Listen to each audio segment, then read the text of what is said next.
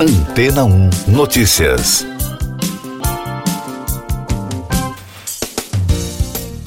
Bom dia!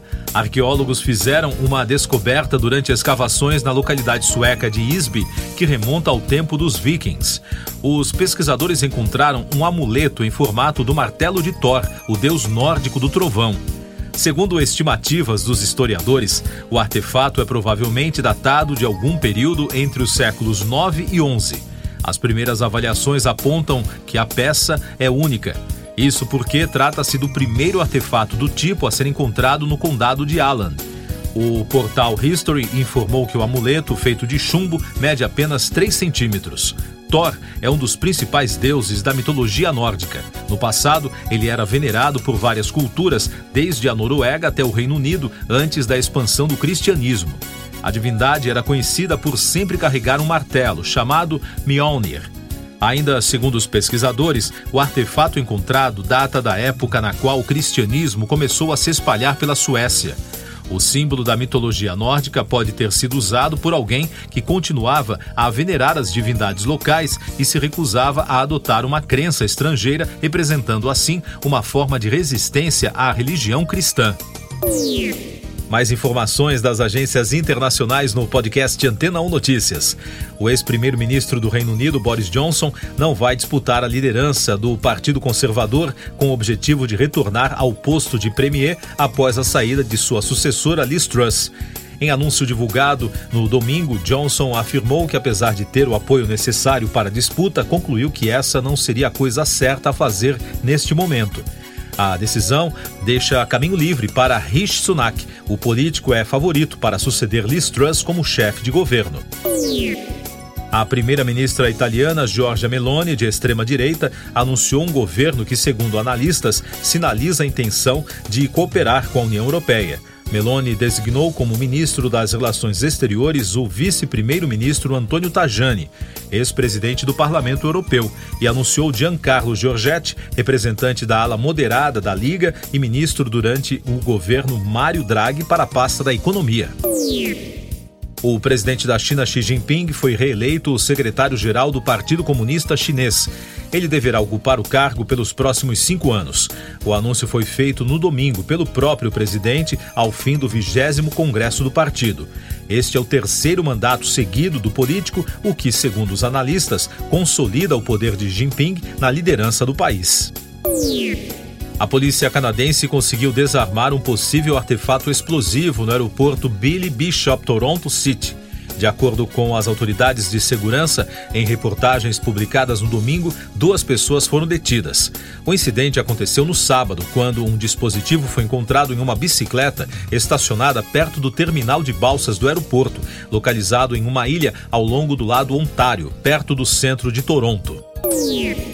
Outro destaque do fim de semana morreu no sábado o empresário austríaco Dietrich Mateschitz, fundador da Red Bull, marca de energéticos e também da equipe de Fórmula 1, aos 78 anos. A causa da morte não foi divulgada. Mateschitz fundou a empresa nos anos 80, depois de visitar a Tailândia e conhecer o inventor da bebida, Kaleo Yovidia. No automobilismo, ele patrocinou a Sauber e a Arrows. Em 2004, fundou a Red Bull Racing, que já venceu quatro títulos. Eu sou João Carlos Santana e você está ouvindo o podcast Antena 1 Notícias, agora com os destaques das rádios pelo mundo. Começando por Londres, da BBC, um hacker que roubou duas músicas inéditas de Ed Sheeran e as vendeu na Dark Web foi preso. Ele ficará detido por 18 meses. Adrian Kwiatkowski trocou o repertório de Sheeran e 12 músicas do rapper Lil Uzi Vert em troca de criptomoedas. O jovem de 23 anos, de Ipswich, conseguiu pegar o material depois de hackear as contas digitais dos artistas, disse o Crown Protection Service. Kwiatkowski admitiu 19 acusações, incluindo violação de direitos autorais e posse de propriedade criminosa. Outro destaque da rede BBC, a cantora e compositora Taylor Swift lançou na última sexta-feira o aguardado álbum Midnights, o décimo de sua carreira. O lançamento conta com 13 faixas inéditas e uma colaboração de Lana Del Rey no single Snow on the Beach. Segundo a emissora britânica, o novo álbum dividiu opiniões dos críticos. Enquanto alguns elogiaram o repertório, outros disseram que o tom moderado das músicas significa que faltam singles de sucesso em potencial. Da Fox News de Nova York, o principal destaque do portal é a estrela do seriado Friends, Matthew Perry, de 53 anos, que revelou em entrevista ao jornal The New York Times no fim de semana que ficar sóbrio lhe custou uma enorme fortuna, estimada em cerca de 9 milhões de dólares.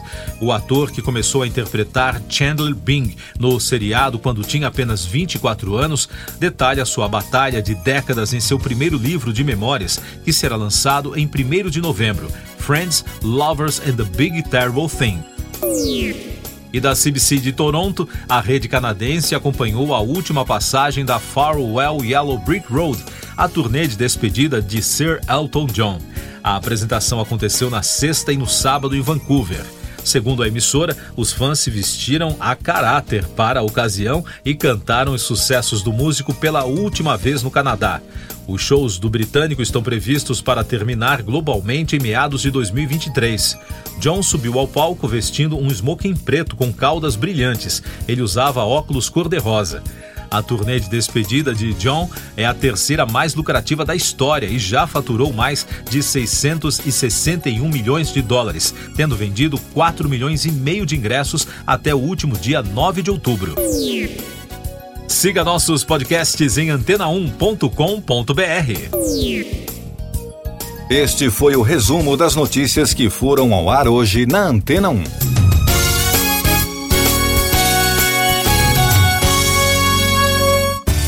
Depois de tanto conteúdo legal, que tal se hidratar com água rocha branca?